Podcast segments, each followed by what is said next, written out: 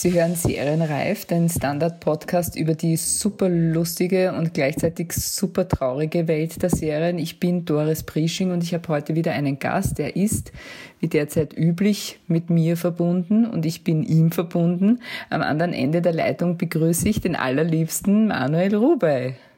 Hallo Doris. Manuel Rube ist heute hier, weil er erstens gerade Zeit hat. Corona hat auch ihn zum Stillstand verurteilt. Und er ist da, weil er ein dringendes Bedürfnis hat. Wir wollen, nein, wir müssen dringend über Afterlife reden.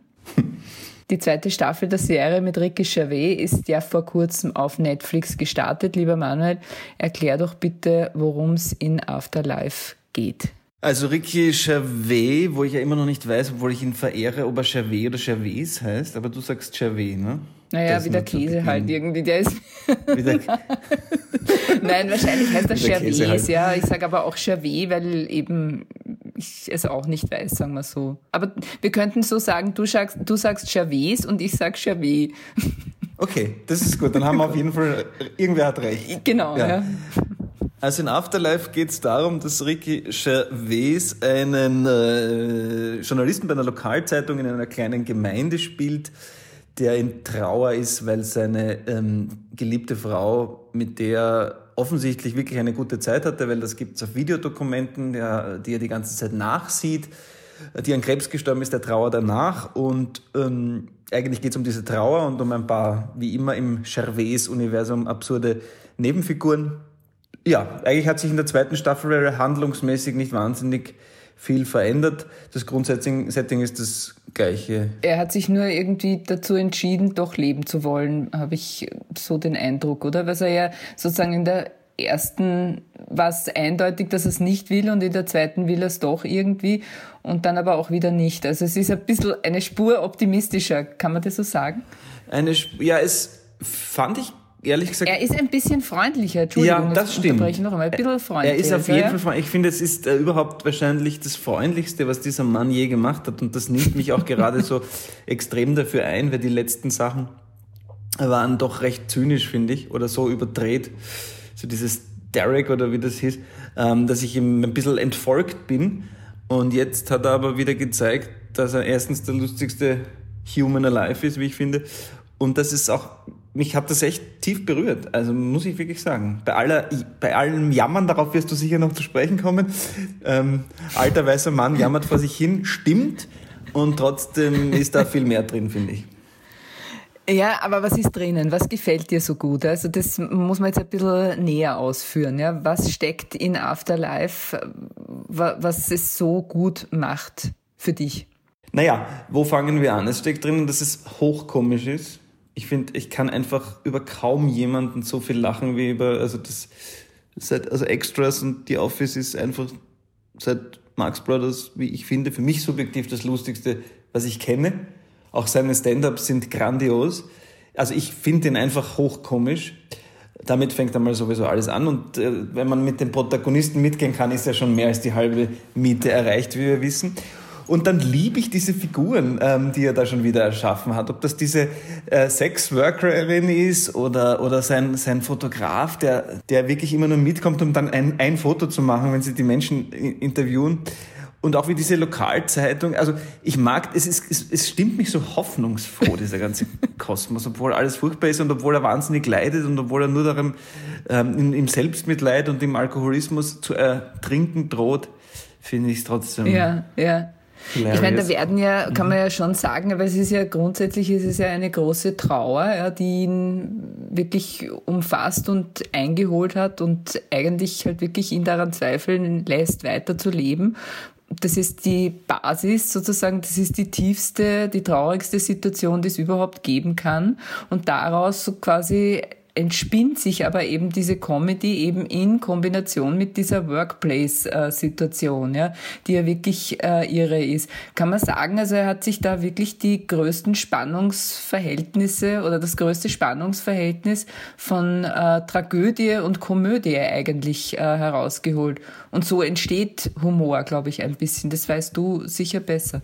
Das weiß ich nicht besser, aber ich würde das genauso, wie du gesagt hast, unterschreiben. Also, und das können die, die Briten ja, finde ich, am besten überhaupt, ähm, dass sie da auch keine große Unterscheidung machen, sondern wissen, dass, dass ein gutes Werk immer koexistiert, also dass, es, dass, dass Komödie und Tragödie koexistieren muss und erst im Zusammenspiel ähm, dieser beiden Gewalten können wir daraus irgendwie was mitnehmen oder macht es das irgendwie wesentlich. Und das, das finde ich, sieht man in diesem, auch, es kommt ja auch noch dazu, dass, dass er seinen Vater täglich, also ich finde, das, vieles ist so rührend, weil er ja eigentlich irrsinnig zynisch ist, weil er, man kennt die, die, die Golden Globe Moderationen und all das, ich meine, das, diese irre Schlagfertigkeit und dass er jeden ans Bein pissen kann, das hat er hinlänglich bewiesen aber ich finde, er entwickelt, oder die Figur entwickelt, aber irgendwie auch er, weil er sie auch geschrieben und inszeniert hat, ähm, zu den ganzen Nebenfiguren, ob das jetzt sein Vater ist oder die, die Pflegerin mit, im, im Altenheim, diese unerfüllte Liebe, die sich immer nicht ganz ausgeht, weil er eben noch so an seiner verstorbenen Frau hängt.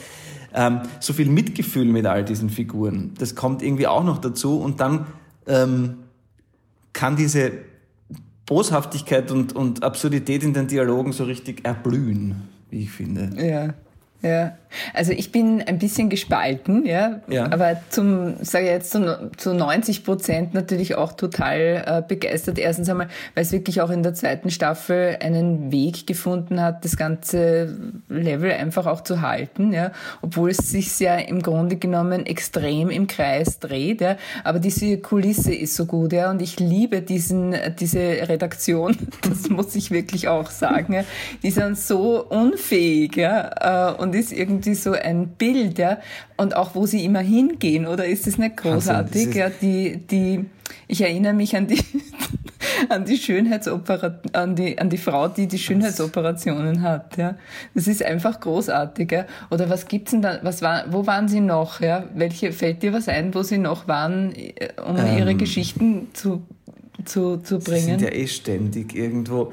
Der eine, der sich für ein, für ein sechsjähriges Mädchen das hält. Das Baby, das wie Hitler aussieht. das Baby, das wie Hitler aussieht.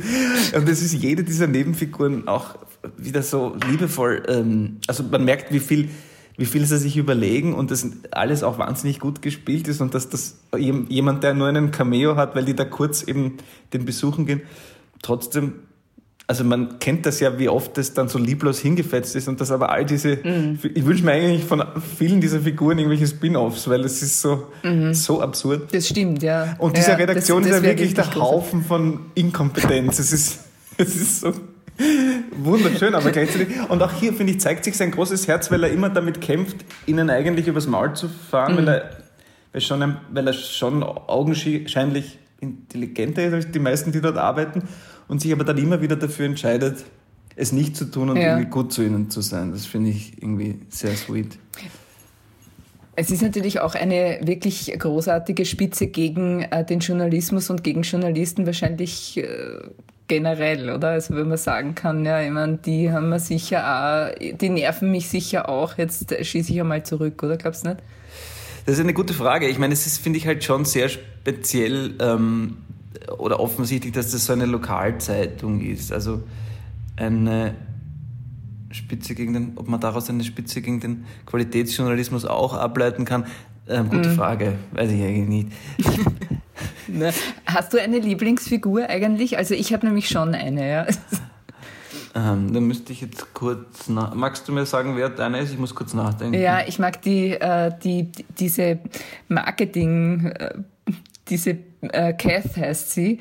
Äh, und das ist die ähm, mit, der, mit der Brille und die. Diane Morgan heißt halt, sie, glaube ich, die Schauspielerin. Ja, genau. genau. Ja. Die, mhm. die im, in der Redaktion sitzt, ja, ja und die ähm, einerseits eine irrsinnig äh, scharfe Zunge hat, ja, ja, und auf der anderen Seite natürlich immer total verarscht wird, ja, aber irgendwie auch so liebenswert ist, ja, weil sie will ja dann sozusagen den Chefredakteur irgendwie ja, um den Finger wickeln. Oder? und das ist und die Figur ist für mich irgendwie auch so äh, symptomatisch für das alles, weil wirklich in dieser in diesen was nicht 23 Minuten oder wie lange das halt dann im Endeffekt dauert, da ist so viel drinnen in Wahrheit, ja. Das finde ich irgendwie das Tolle daran, ja. Das stimmt, die Szene, wo sie versucht, ihren Chef zu verführen, ist, ist grandios. Das, also, und wie das, wie auch er, also wie die gemeinsam scheitern daran, das ist, ähm, das ist so herzzerreißend. Ich weiß zumindest jetzt mal, welche Figur ich nicht mag, fällt mir gerade ein. Mir geht der Therapeut Aha. ein bisschen auf die Nerven. Diese toxische ja. Männlichkeit, das ist mir fast zu, also das, das ist so unglaubwürdig, dass, okay, dass er in der ersten Staffel dort noch hingeht, das glaube ich irgendwie noch, aber dass dieser feinfühlige Chef, der, der so viel ja, der so sensibel ist und so, dass der dann dort immer hingeht, das, das, das glaube ich nicht mehr. Ist unglaubwürdig, ja. ja. ja. Mhm. Naja, gut, ich meine, glaubwürdig ist diese Kategorie.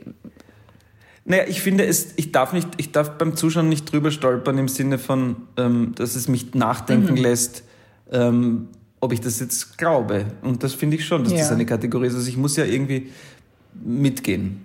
Und vieles ist ja eine große Behauptung. Ich, ich habe auch lange gedacht, dass das, also ich finde auch das, diesen Ort ein bisschen surreal, aber es ist wahrscheinlich nicht Studio, sondern es schaut wahrscheinlich dort wirklich so aus. Ich, also ich kann mir nicht vorstellen, dass man wirklich so lebt und so, aber wahrscheinlich gibt es diese, diese mhm. Häuser in England am Land. Mhm.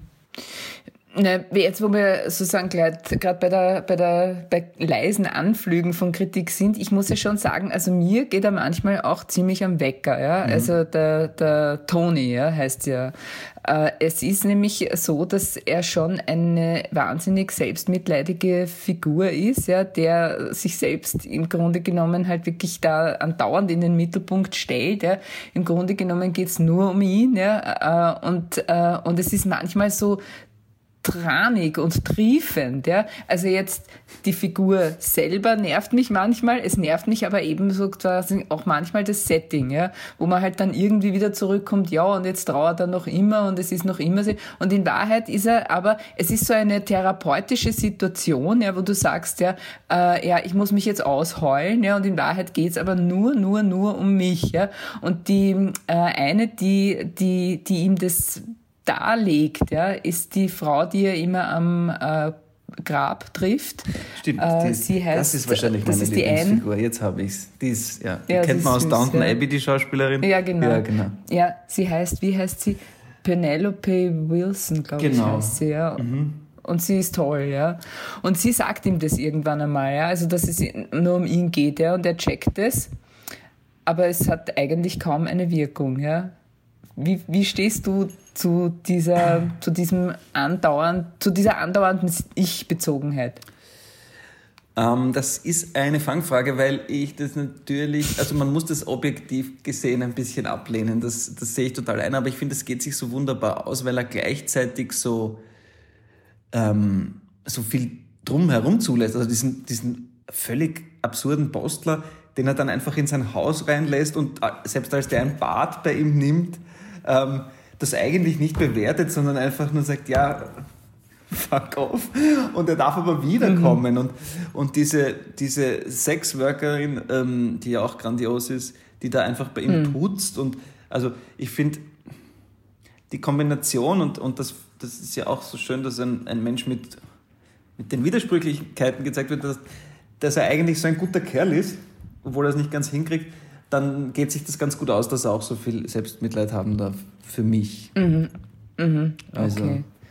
Und die, ja, die Liebe zu diesem fantastischen Hund äh, ist irgendwie auch rührend, finde ich. Also. Ja, süß, süß, süß, süß. Äh, es gibt äh, in der Folge 5 der zweiten Staffel, ich habe es mir aufgeschrieben, deswegen weiß ich es noch, mhm. einen denkwürdigen Revueabend. Und da, also und da gibt's die Figur des Brian. Ja? Und der Brian ist, äh, um es mal für Leute zu erklären, die die Serie nicht kennen, das ist so ein, wie sozusagen, äh, verhinderter Comedian. Er ist einer, der unbedingt in die Zeitung will. Das ist ja auch interessant, dass äh, es hier andauernd Menschen gibt, die, äh, denen es um Medienpräsenz oder um irgendeine Form der Präsenz, die wollen irgendwie in Erscheinung treten. Ja? ja und der Brian ist eben einer davon, ja, und der hat bei dieser, bei diesem Revue-Abend einen, äh, einen, wie soll man sagen, ja, einen Stand-up-Einlage. Äh, und die geht natürlich total schief, ja, weil der Brian, der an und für sich sehr politisch unkorrekte äh, Geschichten und Witze zu erzählen weiß, gibt hier einen äh, zum Besten. Und zwar sagt sagt er, was ist schlimmer als Ameisen in der Unterhose? Michael Jackson. Ja, das ist schon einmal komisch. Und die Leute sind schweigen, ja, also sind äh, verstummen und sind halt im Grunde genommen ein bisschen schockiert. Schaust du dir was bei deinem Programm äh, von so Typen wie Brian ab? Also ich habe so einen geheimen Wunsch, dass, ähm, dass man sich das irgendwann traut, aber es ist ähm, insofern, und ich habe, ich finde, das ist auch etwas, was äh, Chavez ja oder Chavez immer großartig schafft, dass dieses Fremdschäm-Level immer noch gesteigert wird. Und dieser ganze Abend, also da geht ja alles wieder in, in einer Dimension schief, dass es ja wirklich zum Heulen ist. Ähm, das ich finde das eine Kategorie, die ich sehr faszinierend finde und ich schaue mir das bis zu einem gewissen Grad gerne an und da gibt es ja ähm, auch amerikanische Comedians, die Dead Baby Jokes und solche Sachen machen. Ähm, in Österreich würde ich sagen, ist der Typ, der das am meisten ausreizt, wahrscheinlich Martin Buntigam. Und das ist, ich glaube, ich, ich will dann doch zu viel Harmonie herstellen. Also ich versuche schon natürlich immer ein bisschen so kleine Witze zu erzählen und ein bisschen Schritt weiter zu gehen, aber ähm, diese Fremdscham-Dimension finde ich für meine Arbeit irgendwie äh, schwierig, mag ich nicht so. Na, aber wie definierst du die Grenze eigentlich? Das ist ja interessant, nicht? Also ist es ein Gefühl, ist es ein Bauchgefühl, wo ich sage, ja, jetzt gehe ich zu weit äh, oder und hier muss ich zurück oder wie, ist, wie kommt ja, man darauf? Ich glaube, es gibt die Grenze, kann man intellektuell nicht ziehen. Es ist irgendwie, ich kann es mit einer gewiss, ich kann es mit meiner, ich muss eine Haltung definieren, finde ich sowieso im Leben und als Künstler und ähm, das gilt irgendwie für alles und das diese Haltung muss man mhm. irgendwie auch anlegen auf einen Text, den man schreibt oder auf einen Abend, den man gestaltet. Und dann ist es meistens wahrscheinlich ein, ein Bauchgefühl oder auch ein um Rat fragen bei zwei, drei Stellen, ähm, Menschen zu befragen, die man, deren Meinung man oder ich schätze. Und dann geht sich das aus, darf ich das noch machen, passt das noch? Oder ist es die pure Provokation oder ist es einfach nur auf Kosten von? Und dann muss der Gag schon sehr, sehr gut sein, wenn er nur auf Kosten von oder wenn es dieses. Ich meine, ich finde grundsätzlich, dass Humor alles darf. Ich bin da jetzt nicht so ganz in diesem ähm, PPCC-Eck. Das finde ich grundsätzlich auch super, dass das gibt, aber das ist mir oft, da nimmt man sich viel. Ich finde, dass man sehr wohl auch mal nach unten treten darf.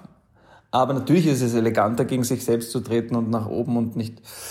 Und die pure Provokation interessiert mich als Kategorie nicht. Wobei das würde wahrscheinlich, möchte ich dem Herrn Chavez auch nicht unterstellt haben, sondern das ist einfach, ich weiß jetzt nicht, warum er so eine Freude daran hat, die Leute, das, es ist nicht mal aufbladeln, es ist ja so ein Zerbröseln, es ist ja so, es, der Abend geht einfach, es wird immer schlimmer und es endet, ja, ja. man kann nur noch man kann auch nichts mehr tun. Es ist einfach vorbei. Nein, ja. nein, nein. Aber es ist von vornherein klar gewesen, ja, also dass mhm. das so, dass das so kommen wird, ja. Und trotzdem sind sie so rührend alle miteinander, ja. Also das ist so, äh, was muss man tun? Jetzt die Frage an dich sozusagen, um äh, damit eine Comedy funktioniert. Ja. Ich sehe hier, dass hier sehr vieles am Punkt ist, oder? Mhm. Und man sagt es auch immer. Ja? Also man muss, man muss irrsinnig präzise sein. Ja. Das ist ist es so? Ja, also was das Rezept ist, kann ich nicht sagen, weil, weil das, wenn ich das hätte, dann, das wünschen sich viele. Ich glaube, dass es wahnsinnig viel Arbeit ist und ich glaube, wie du sagst, ähm, man kann viel weniger schummeln als bei, bei nicht lustigen Sachen. Es muss das Timing halt, also ein Rhythmus und das Timing ist ein Um und Auf und ich finde, was man super bei den, bei den ganzen, auch die Sachen mit dem Steve Merchant, der ja diesmal nicht dabei ist, der war da immer seinen der diesen wahnsinnig schlechten Agenten bei Extras spielt, ähm, dass die beiden haben so, geben so einen, also wenn man auch so Making-ofs sich ansieht, wie die arbeiten, wie die schreiben, die geben so einen, die haben so einen mhm. geilen Rhythmus miteinander, wie sie sprechen, wie sie Pointen, ähm, wie sie auf Pointen zusteuern. Und das ist wahnsinnig viel Arbeit und ich glaube, das können die halt wahnsinnig gut. Und die Kombination daraus, dass sie dann auch Schauspieler nehmen, die offensichtlich in diesem ganzen Universum, ich glaube, die kennen sich alle. Diese Sexarbeiterin zum Beispiel ist ja auch Comedian, die hat eigentlich mhm. ähm, auch erst durch, durch, durch Ricky sozusagen, glaube ich, zum Spielen angefangen. Das heißt, es hat viel von einem Ensemble von Menschen, die, glaube ich, ein ähnliches Humorverständnis haben. Das spürt man total, dass die alle die spielen alle in derselben Band, um es mal sozusagen mit einem Bild zu sagen. Und die Kombination aus einem wahrscheinlich sehr hart gearbeiteten, sehr guten Text und, und dann einem gemeinsamen Beat und einer großen Freude auch an der Arbeit. Das finde ich auch immer so schön, ähm, wenn man sich äh, hinter den Kulissenmaterial vom, vom, von den beiden oder vom, vom Chavez ansieht, wie viel, wie viel da gelacht wird auch äh, am Set und wie sehr sie test, wie die Pointen getestet werden im Sinne von, er probiert das glaube ich aus, ob, und wenn es der Lichtler gut findet, dann hat er schon die halbe Miete. Also so, der hat auch, ähm, ich glaube, es wird viel geteilt, es wird viel ausprobiert und er, er ist einfach ein wahnsinnig guter Autor damit steht und mhm, fällt. Mhm. Siehst du irgendwo, siehst du irgendwo, du bist ein großer Fan von, von Ricky Gervais äh, und hast mir auch gesagt, dass Extras ist deine, dein, dein, dein, dein Lieblings-Ricky Gervais-Ding. Äh, Wie würdest du das jetzt einordnen? Wie würdest du Afterlife in die Gesamt, in das Gesamtövre sozusagen von Ricky Gervais einordnen?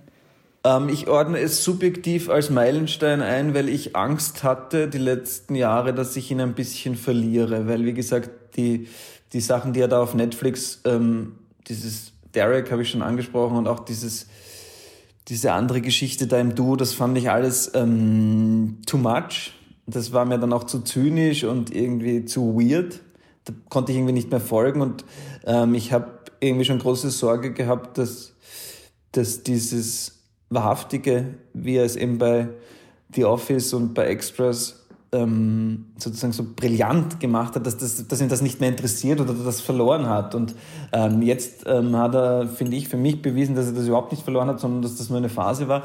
Und was ich an Afterlife wahrscheinlich auch noch so schön finde, und das ist möglicherweise sozusagen ein Glücksfall, dass es halt, finde ich, wahnsinnig gut reinpasst jetzt in unsere Zeit mit Corona und dem ganzen Irrsinn, dass man da zu einem heil, vermeintlich heilen Kosmos sieht, wo es wirklich andere Probleme gibt, wo Leute einfach nur ein bisschen mit dem Leben an sich überfordert sind und das Ganze sehr zu Herzen geht. Ich finde vielleicht trifft es mich auch deswegen gerade mehr, als es mich sonst treffen würde. Es passt irgendwie gerade so.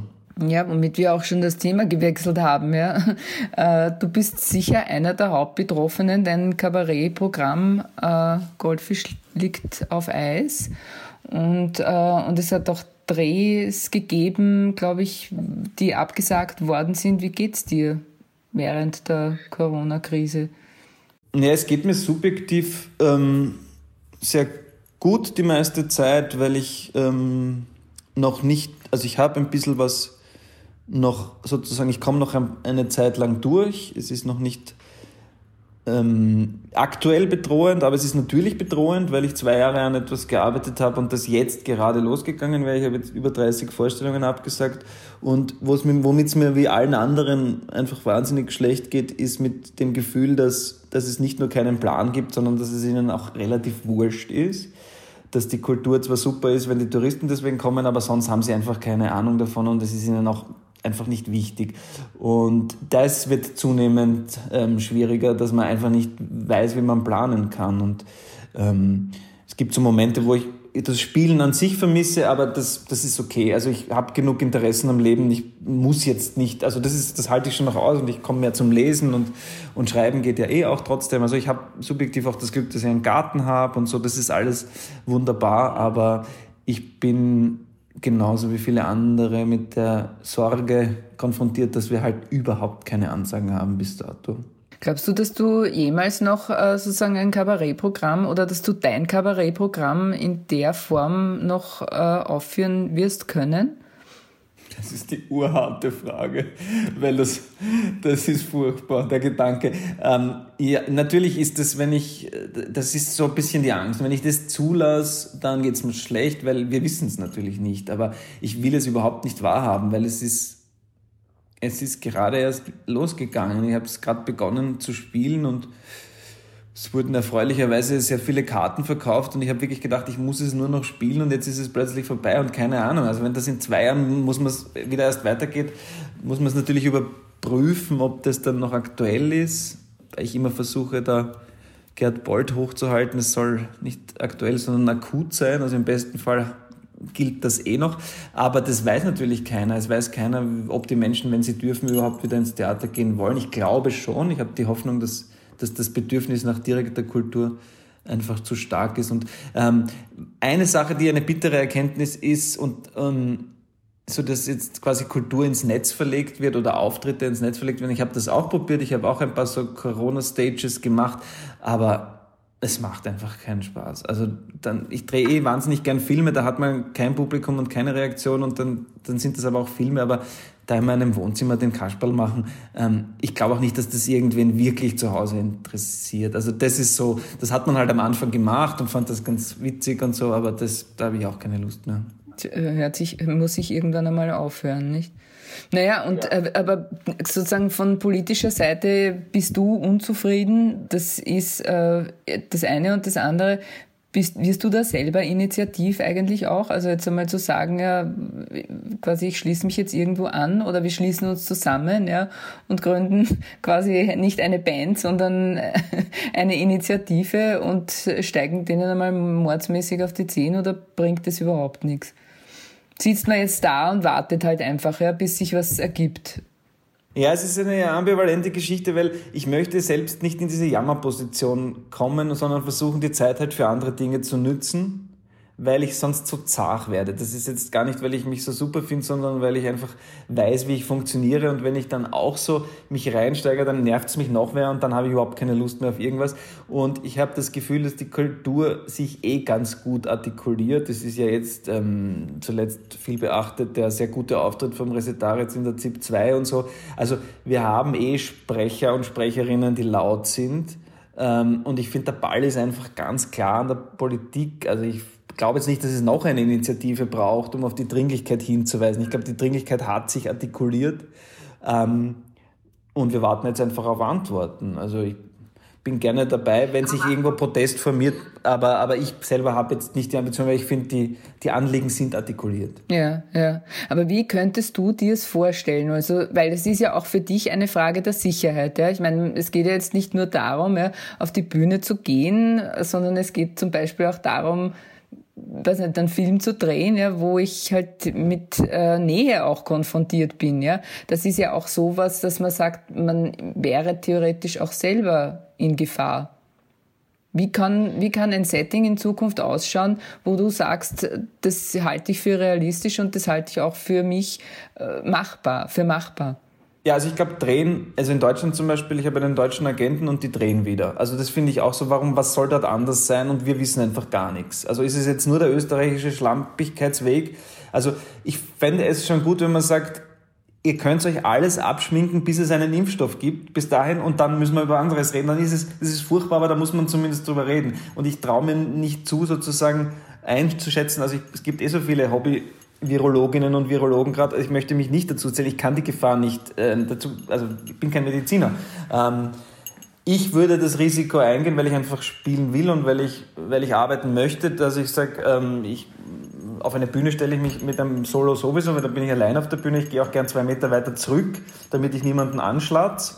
Ähm, und Film, wenn man sagt, das Team wird getestet, dann würde ich das Restrisiko auf mich nehmen, zu sagen, natürlich kann trotzdem was passieren, es kann immer was passieren, aber die Ansteckungen sind ja auch bis jetzt glücklicherweise nicht sehr weit verbreitet in Österreich, zumindest was man weiß. Insofern, ja, ich würde auch wieder Filme drehen und wenn wir grundsätzlich ein bisschen reinlicher werden und uns öfter die Hände waschen, finde ich, ist auch was Positives, was man mitnehmen kann. Und wenn ein bisschen mehr auf Hygiene geachtet wird, das kann ja gerne bleiben und man kann auch aufhören, sich die Hände zu schütteln. Naja, aber was macht jetzt dann die Bussi-Bussi-Gesellschaft, wenn sie sich plötzlich keine Bussi-Bussis mehr geben darf?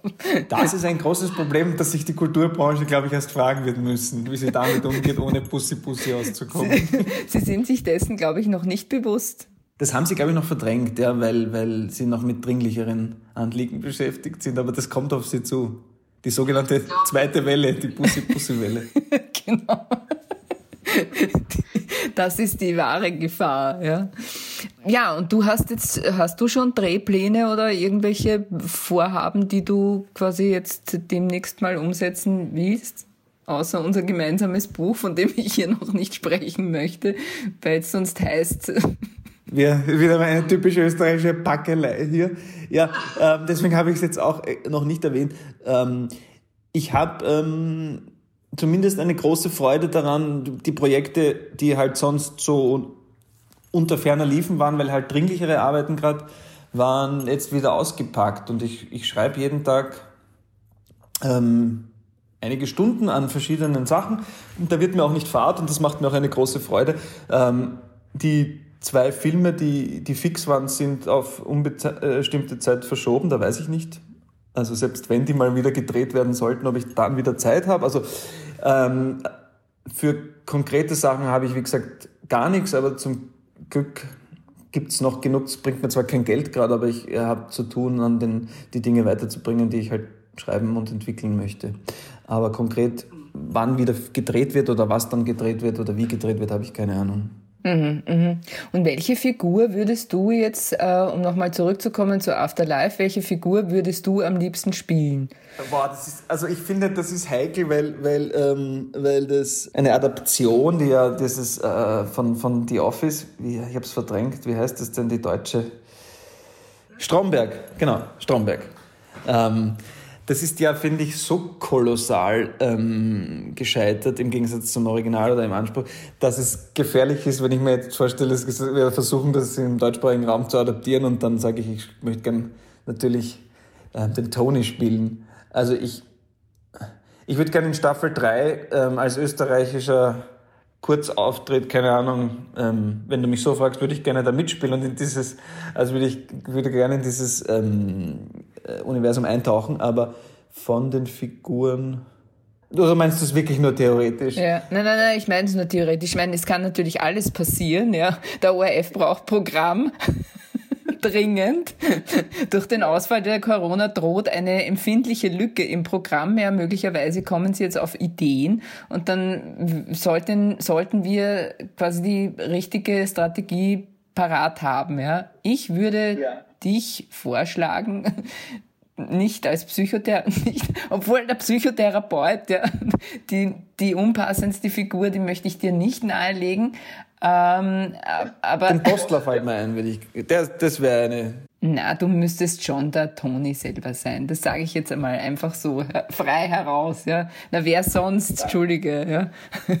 Den Postler besetzen wir mit dem anderen. Ich würde vorschlagen, Lukas Resetaritz zum Beispiel. Sehr guter Vorschlag. so, und bevor es jetzt zu gehässig wird, sage ich jetzt, wir brauchen noch einen Serientipp von dir. Welche Serie schaust du zurzeit zum Beispiel?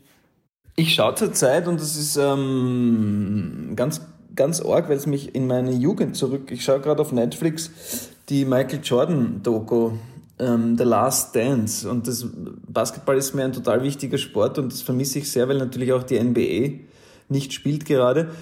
Und Michael Jordan hat jeder und jede mitbekommen in den 90er Jahren, der sich auch nicht für Basketball interessiert hat, weil er ein Popstar war, weil er halt einfach überall war. Aber ich finde, das ist eine unglaublich spannende Geschichte, weil das diesen Sport so zeigt und diese, äh, diesen Typen, diesen wahnsinnigen, dieses Kompetitive, der, dass der immer, immer um, um, also immer mit jedem sofort ein Battle anfängt. Also, dass er, der war so kompetitiv und das, ist, das Gewinnen ist ihm so wichtig, dass der wahrscheinlich sich vieles in seinem Leben auch deswegen zerstört hat. Und das ist so tragisch und aber auch so wunderbar, weil, weil so viel möglich ist in einem Leben. Und das ist eine, warte ich auf die letzten zwei Folgen, die am Montag erscheinen. Das ist ähm, für alle, die irgendwie an Sport interessiert sind, eine große Empfehlung, wie ich finde. Okay, das ist ein Tipp, würde ich sagen. Und ich sage vielen herzlichen Dank fürs Gespräch, lieber Manuel Robert. Ich bedanke mich sehr herzlich. Dankeschön. Und danke fürs Zuhören. Wir hören uns wieder. Bis dahin bleiben Sie gesund und frohes Schaffen bis zum nächsten Mal. Nicht frohes Schaffen, sondern frohes Schauen. Schaffen tun andere. Na, schaffen. Na, schaffen auch. Frohes Schaffen. Gut, lass mal schaffen frohes stehen. Frohes Schaffen und dann frohes Schauen. Frohes Schauen und frohes Schaffen. genau. auf Wiederhören. Auf Wiederhören.